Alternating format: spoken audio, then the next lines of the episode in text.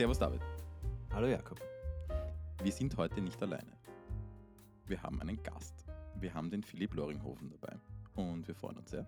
Hallo Philipp. Moin, moin. Philipp, magst du dich vielleicht einmal ganz kurz vorstellen, äh, damit, wir, damit wir gleich einmal wissen, äh, wer du bist und woher wir, äh, ähm, wie, wir, wie wir zusammengekommen sind? Sehr gern.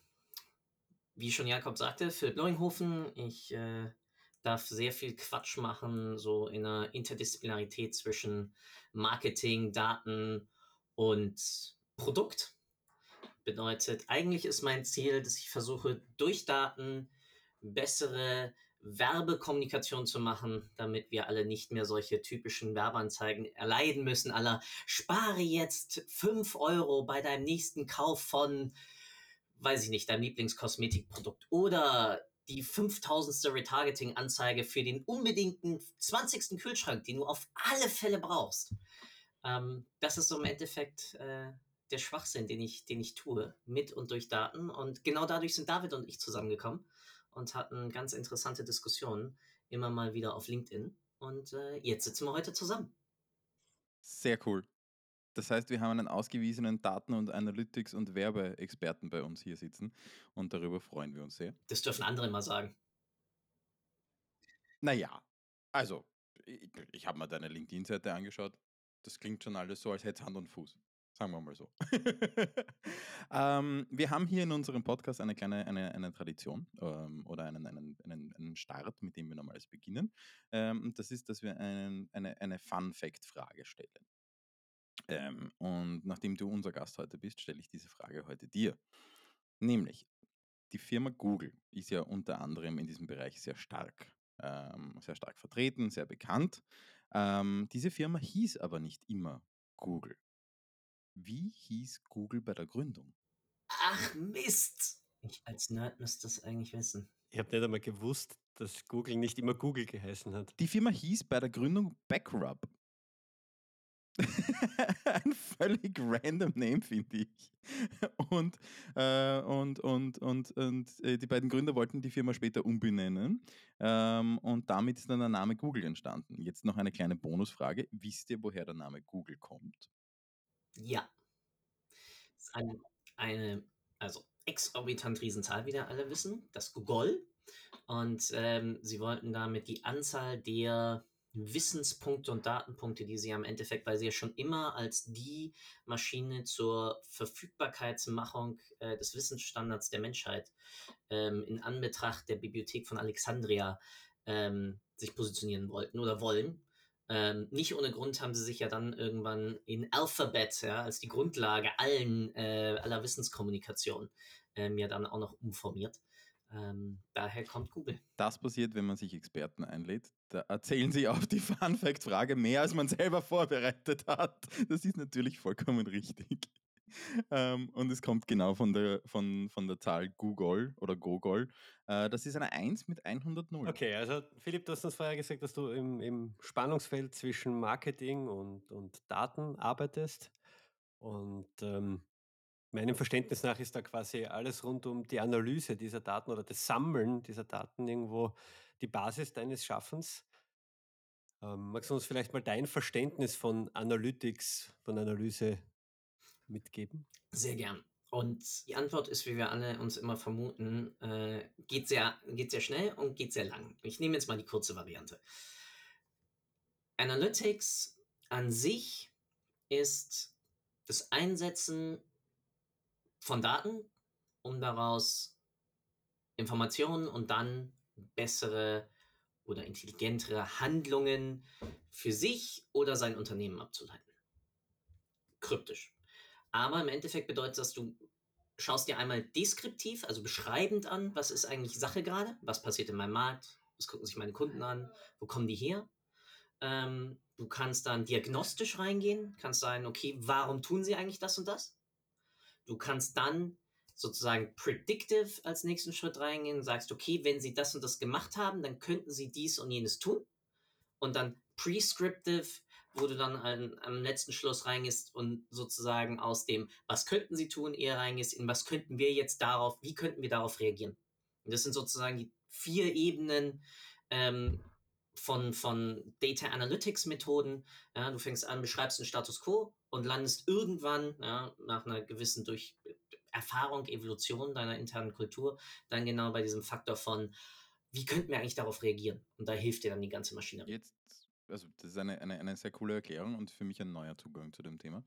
Äh, bei mir in meinem Kopf ist jetzt gerade ein kleines Lämpchen angegangen, das mich an unser Gespräch mit der, mit der Beatrice Meyer erinnert hat, äh, die gleich zu Beginn gesagt hat, mit der haben wir über User Experience Testing gesprochen, die gleich zu Beginn gesagt hat, User Experience Testing ist ein Weg, um Geld zu sparen. Und ein bisschen klingt es eigentlich auch da so, als wäre Data Analytics ein Weg, um, um effizienter zu werden, um, um, um bessere Entscheidungen treffen zu können und letztendlich eigentlich ja auch Geld zu sparen. Ähm, was mich jetzt interessieren würde, ist äh, die, diese, diese, drei, diese drei Bereiche. Äh, ich nehme mir ja mal stark an, hm, natürlich ist jetzt ein bisschen eine, eine, eine Foregone Conclusion, aber ich nehme ja mal stark an, dass es da, dass es da Methoden gibt. Jetzt äh, sind unsere ZuhörerInnen und wir selbst in, in, in Softwareprojekten unterwegs. Das reicht manchmal von Enterprise-Software bis hin zu ähm, Endkunden, ähm, ähm, Anwendungen und so weiter. Ähm, wenn wir jetzt so über, über die, die, die absoluten Basics reden, wo, wo sind deine Tipps und deine, deine Tricks, wo man sagt, hey, wenn ihr gar nichts machen könnt, macht zumindest das. Wo soll man anfangen? Ich möchte eine Sache noch vorne wegnehmen. Analytics ist für mich nichts, um Geld zu sparen. Nie. Analytics, besonders im, im, im Kommunikationsbereich, ähm, ist für mich vielmehr etwas, ja, um effizienter zu werden, aber immer mit dem Grundziel, den Kunden zufriedener zu machen, dementsprechend mein Marketingbudget effektiver auszugeben. Ja, ich gebe weniger für eine Kundenakquise aus, aber immer aus der Denkweise von, wie viel habe ich für den einzelnen Kunden ausgegeben und wie viel verdiene ich mit dem einzelnen Kunden. Und dann landen wir beim Thema Retention, was bedeutet, okay, wie kriege ich meine Kundenbindung besser hin, wie kriege ich das ganze Thema Upselling besser hin, ähm, wie kann ich besser auf seine Herausforderungen eingehen. Also das nur noch mal, mal vorneweg. Ich denke nie, wenn man um Geld einsparen eingeht, und ich habe lange Zeit auch Conversion Rate Optimierung gemacht und UX Optimierung. Ich habe mit zwölf meine erste Werbeagentur aufgemacht ähm, und da komme ich genau aus dem Feld UX, UI ähm, und Design.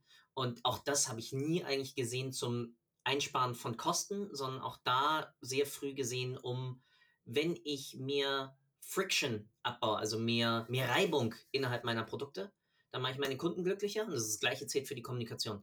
Wenn ich weniger Friktion innerhalb der Kommunikation habe, schließen sie besser ab. Wie auch immer das nun gesehen ist. So, jetzt aber dazu, äh, nennen wir es mal ein Quick Start. Das einfachste vorneweg ist, und Bauchgefühl, ihr habt viel mit B2B-Kunden zu tun, die werden höchstwahrscheinlich einen ERP oder ein CRM haben. Ja? Wertet einfach mal die ERP und CRM-Daten aus. So ein bisschen nach dem Motto, was haben denn Kunden aus gewissen Industrien bei uns gekauft? Das sind so Analysen, die relativ oft euer CRM-System euch schon zur Verfügung gibt. Ja? Dass ihr mal Cluster bilden könnt, um zu verstehen, mit wem arbeiten wir eigentlich. Oder dass ihr euch anschaut, welche unserer Methoden seien es auch Offline-Broschüren ja, oder seien es Online-Werbeanzeigen oder woher kamen die Anfragen. Also einfach mal deskriptiv zu verstehen, wie funktioniert eigentlich unsere Kundenkommunikation. Das ist, das, da, da muss man noch nichts anderes installieren, da muss man noch nichts irgendwie sich, sich rausholen. Das geht wirklich in den Tools selbst. Ähm, danach ist dann irgendwann der Schritt, okay, mal ein bisschen was zu kombinieren man gibt ja zum Beispiel Geld aus für seine Werbeanzeigen. Ne? Also Google Ads. Ja? Werbeanzeigen auf Google oder generell in Suchmaschinen. Da dann vielleicht mal anzuschauen, okay, ich kann mir diese Kosten, kann ich mir per CSV-Datei exportieren und ich kann mir die Daten aus meinem CRM-System exportieren und kann das dann zum Beispiel gerne in Excel reinschmeißen. Damit fangen die meisten an, das ist auch vollkommen legitim. Oder ich nehme dann halt irgendwann mal so ein nettes Tool wie zum Beispiel ein Power BI ähm, oder einen Redash, was ich Open Source mäßig aufsetzen kann, ähm, um dann mal die ersten tiefer und noch nicht mal tiefer gehen, sondern auch wieder deskriptive Analysen zu verstehen, okay, was gebe ich eigentlich für meine ersten Kunden aus? Ja, welchen Aufwand habe ich, um einen Kunden zu aktivieren, um einen Kunden bei mir ins Unternehmen reinzuholen? Ähm, dann kannst du dann irgendwann dich auch hinsetzen und überlegen, was kostet mich eigentlich der Sales? Also was kosten mich die Sales-Mitarbeiter etc. Ähm, das sind alles ganz einfache Analysen, wo du noch nicht mal irgendwie ins, ins vermandelte Sammeln dann irgendwie mit einem Google Analytics oder einer anderen Web Analytics Software reingehen musst, wo mir Leute auf einmal dann mitteilen, damit verstehe ich aber dann, was auf meiner Website passiert. Ja, aber verstehe doch erstmal, was bei dir intern, komplett intern passiert, wie dein Unternehmen funktioniert. Da landen wir ganz schnell dann auch bei, beim ganzen Buzzword, oder was heißt Buzzword, beim ganzen Bereich Business Intelligence. Ja? Ähm, und erst dann dann das Ganze aufweiten und sich überlegen, welche anderen Datenquellen. Und da ist die naheliegende natürlich Website-Daten. Was gucken sich die Leute an? Was lesen sie? Was laden sie sich runter? Wo kommen sie her? Ist das Suchmaschine? Ist das LinkedIn-Post? Trala. Ja? Ähm, also fangt mit den internen Sachen erstmal an, die ihr jetzt eh schon habt. Ich greife es noch einmal kurz auf, weil äh, das Thema Kostenersparnis. In der, in der Folge um UX ist es beim Thema Kostenersparnis primär darum gegangen, wie man eben das Umsetzen von solchen Maßnahmen dann auch dort argumentieren kann, wo quasi Geld ausgeben für Dinge, die man nicht voll versteht, eher, ja, eher nicht so gern passiert. Ja. Und ich kann mir vorstellen, wenn du, wenn, wenn du jetzt da kämst und sagst, okay, machen wir das, machen wir das, machen wir das, äh, das vielleicht dann auch, das kostet dann noch mehr und noch mehr, aber ähm, jetzt hast du viel von Daten analysieren, so interne Daten analysieren ähm, erzählt. Meine Frage ist jetzt da, an, anhand welcher, welcher Werte kann ich irgendwie mal dann festmachen, anfangen? Okay, ist der Wert gut, ist der schlecht, habe ich da einen Handlungsbedarf? Wie könnte ich da einen Handlungsbedarf dann ableiten? Ähm, weil ich kann natürlich die ganzen Daten jetzt in ein Power BI mir hineinholen und ich kann sie mir auch verknüpfen, aber wie fange ich dann mit dem was an? Ja, also Stichwort Key Performance Indicators, KPIs ist ein Begriff, den man sicher immer wieder hört und dann gibt es dann auch noch einen ganzen Schwung verschiedenster Kürzel, die dann mit dem her, äh, hineingehen. Wo, wo starte ich da los? Ja, dass mich das nicht komplett überfordert. Sehr, sehr wichtige, sehr wichtige Frage. Ähm, interessanterweise hat Gartner, äh, hat Dell zusammen mit Forrester gerade eine Studie ähm, mit Schwerpunkt in diesem Fall jetzt Schweiz, aber auch weltweit, genau zum Thema Überforderung mit und durch Daten ähm, beziehungsweise veröffentlicht. Und Aussage der weltweiten Audience ähm, war, dass sie Daten schneller sammeln, als dass sie eigentlich damit hantieren können. Und das führt uns genau zu dem Grundsatz, womit fange ich eigentlich an? Und für einen Unternehmen, jetzt nehmen wir mal einen B2B, Maschinenbauer, ähm, sagen wir mal in der Papier- oder Druckindustrie, ähm, der seine Vertriebswege jetzt digitalisieren möchte. Damit habe ich schon mal den Grundsatz, was schaue ich mir zusammen zuerst an, nämlich was ist das Ziel, was wir eigentlich optimieren wollen, was wir verbessern wollen. Und das ist grundsätzlich hier erstmal der Vertriebsweg. Ja, und den möchte ich durch digitale Maßnahmen nennen wir es mal, verschlanken.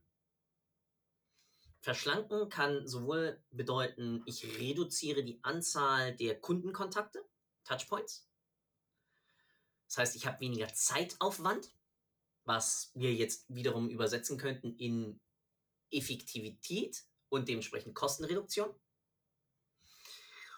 Oder ich kann es andersrum sehen und sagen, okay, ich möchte eigentlich, dass meine Sales Pipeline von oben gesehen, wenn wir aus einer Funnel-Logik, aus, also aus einer Trichterlogik kommen, wo ich oben Interessenten reinkippe oder mögliche Interessenten und unten Kunden rauskommen, ähm, dann mir überlege, wie kriege ich den, den Trichter breiter.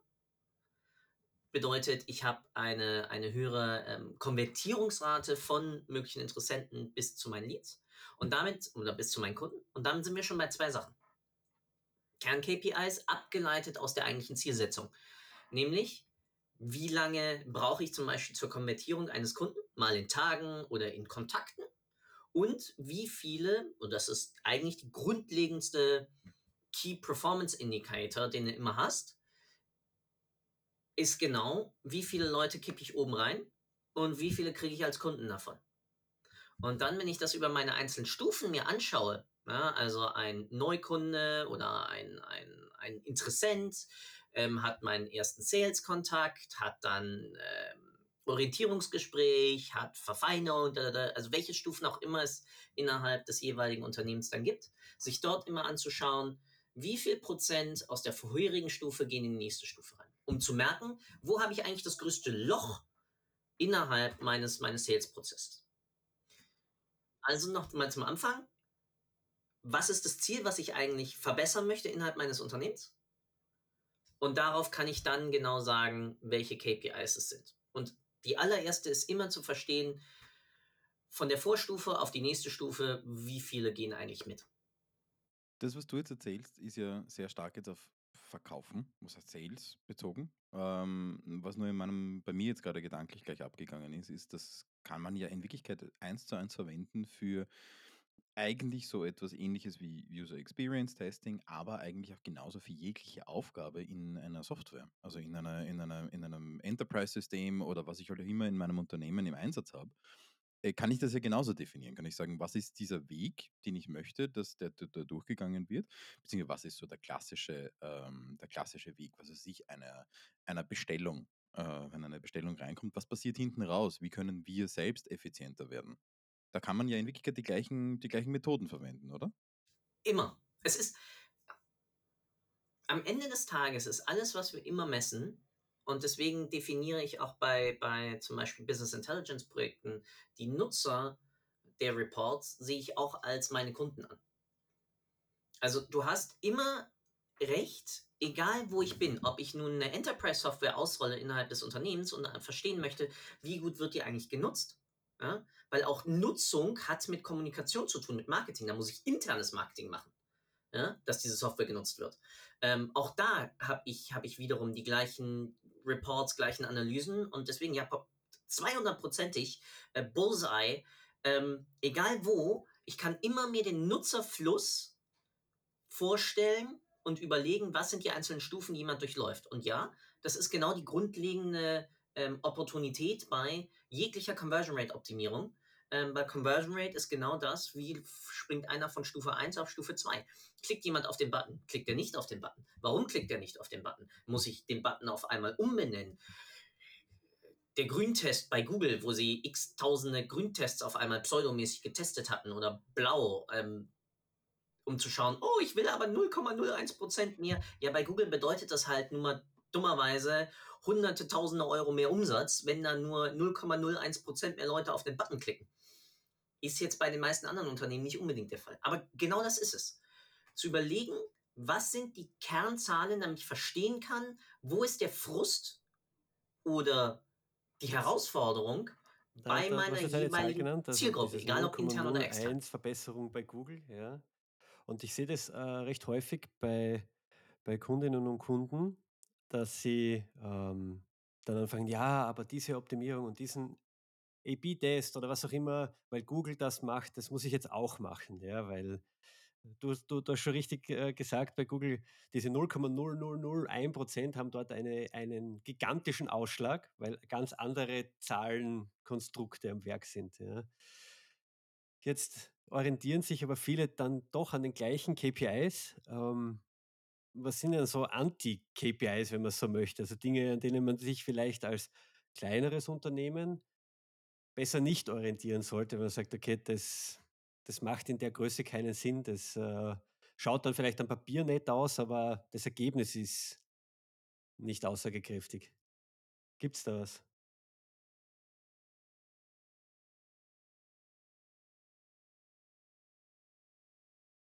Also in der Industrie gibt es etwas, was Vanity Metrics heißt. Ja?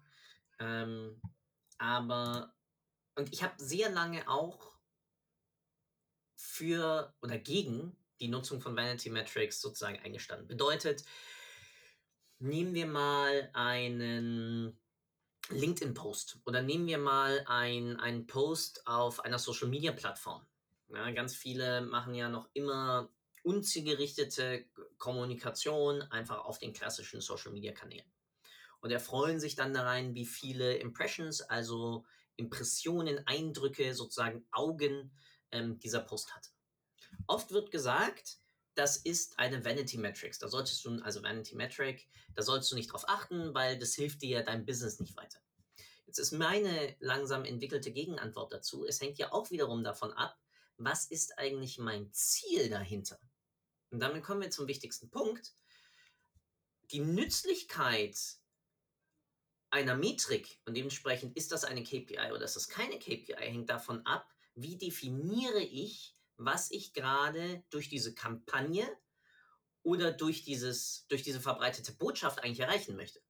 Und da landen wir dann ganz schnell im Bereich Branding oder Non-Branding oder nehmen, gehen wir wieder in den Bereich von ähm, Unternehmenssoftware. Ist es zum Beispiel, wenn sich jemand, äh, ich kann ja auch messen, schaut sich jemand einen Report an. Dann ist aber die Frage, ist es wirklich wichtig, ob sich jemand einen Report anschaut oder ist es vielleicht nicht wichtiger, dass er danach eine Handlung vollzieht, dass er danach eine Verbesserung macht oder dass er danach einen Kommentar abgibt. Und ganz oft kann es sein, der eigentliche, das eigentliche Anschauen des Reports ist eine Vanity Metric. Viel wichtiger ist für mich, dass er danach eine Handlung ausführt oder einen Kommentar da lässt. Also deswegen, Impressionen sind ganz oft Vanity Metrics, ja, also nutzlose Metriken. Ähm, aber it's as always in the eye of the beholder, ähm, was ich verstehen möchte. Also im Prinzip, man kriegt, was man misst ein bisschen. Ne? Weil ich, ich äh, habe da schon Beispiele erlebt, dass ähm, Features in einer Anwendung als äh, total nützlich empfunden wurden, weil die Anzahl gemessen wurde, wie oft es aufgerufen wurde, das Feature. Es wurde aber nur deswegen so oft aufgerufen, weil es so schlecht implementiert wurde, dass es so oft gebraucht wurde. Ja? Und jetzt hat man quasi geglaubt durch die Messung, ja super, das taugt allen, die nutzen das voll oft und in Wahrheit steckt da was ganz was anderes dahinter. Und ähnlich ist es auch, glaube ich, wenn, äh, wenn einem gesagt wird, ja, du brauchst mehr Views auf deiner Website, du musst mehr Views generieren, mach mal eine Google Ads-Kampagne äh, äh, da und, und LinkedIn-Werbung dort und krieg mehr Views auf deine Seite ähm, und schaut sich aber gleichzeitig dann nicht an, konvertieren die überhaupt? Ja? Und natürlich, wenn ich dann zwei Millionen Views auf eine Seite werfe, werde ich vielleicht ein bisschen mehr Umsatz machen. Aber besser wäre es gewesen, die 100 Views von vorher zu nehmen und 25 Kunden draus, Kundinnen draus zu machen. Ne? Wir haben jetzt viel über, über die Möglichkeiten gesprochen und es ist jetzt eigentlich immer wieder derselbe Name gefallen. Der Name, den wir auch am Anfang schon gehabt haben, die Firma Backrub. Ah, Google. ähm, muss es immer Google sein? Gibt es Alternativen? ähm, es kommt natürlich darauf an, ihr wollt, mal frech gesagt, darauf hinaus. Äh, es gibt ein, eine Software, ein, ein Tool von Google, nennt sich Google Analytics, mit der kann ich auswerten, wie sich die Besucher meiner Website verhalten, ja, was sie, was sie auf meiner Website tun, wo sie herkommen, etc. Also einleitend gesagt, das Ganze nennt sich Web-Tracking. Ja, ich ich messe, ich schaue mir an, ich schreibe weg, wo kommt das Ganze eigentlich her? Ja, entstanden damals aus einem guten alten Serverlog. Das heißt, ich habe mir angeschaut, wirklich, welche Browser kamen irgendwie auf die Seite und heutzutage wird das Ganze brav offen aus dem Browser gemacht. Da gibt es jede Menge Alternativen. Ich war mal ein sehr starker Freund von Google und besonders Google Analytics. Ähm, heutzutage bin ich da etwas differenzierter ähm, und empfehle sehr oft zum Beispiel Open Source Lösungen, wie zum Beispiel ein Matomo, aber es gibt auch andere Einsätze, wie zum Beispiel ein Privy. Ähm, es gibt einen Pivik, das ist aus Matomo entstanden. Es gibt einen Snowplow, das auch komplett wieder Open Source ist. Ähm, für mich und meiner Erfahrung nach wird es immer wichtiger, dass ich die Hoheit habe über genau diese Interaktionsdaten. Und die Herausforderung bei, wenn ich einen, einen, einen externen Anbieter nutze, wie zum Beispiel ein Google ähm, oder ein E-Tracker oder andere, ähm, dann, dass ich erstens nicht immer frei auf diese Daten zugreifen kann, massiv teilweise dafür zahlen muss oder ich einfach gar nicht erst dran komme. Ja? Also in Google Analytics in der Version 3, wir sind jetzt schon teilweise bei einer Version 4, je nachdem, was man nutzt, ähm, limitieren über die Abrufschnittstelle, also die API-Schnittstelle zum Beispiel, an welche Daten ich rankomme. Ja? Oder ich muss halt 150.000 Euro auf die Ladentheke legen, um dann in die Professional Suite sozusagen von ihnen reinzugehen, in die ähm, Google 360 Marketing Cloud.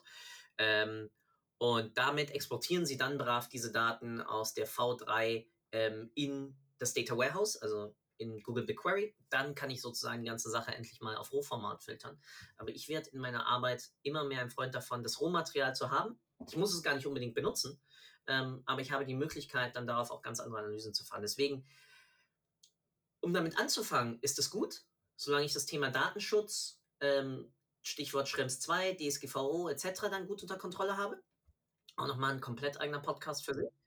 Ähm, und sonst gibt es jede Menge Alternativen, mit denen man das dann wirklich in-house ähm, auch betreiben kann und machen kann. Ähm, genau. Super. Ich denke, das war wirklich einiges äh, zum Thema Analytics. Vielen Dank, Philipp, an dieser Stelle, dass du bei uns warst und uns einen Einblick in diese faszinierende Welt gegeben hast. Wahnsinn, ja. Ich meine, Jakob und ich müssen uns in unserer Arbeit ja auch immer ähm, wieder damit beschäftigen, aber wow, da steckt einiges dahinter. Also ich weiß, wen ich anrufe in Zukunft, wenn ich, wenn ich, wenn ich da was brauche. Äh, für alle, die das übrigens mehr interessiert, der Philipp hat auch einen eigenen Podcast zu dem Thema. Jetzt darfst du kurz eine Werbeeinschaltung machen. Vielen Dank, Jakob.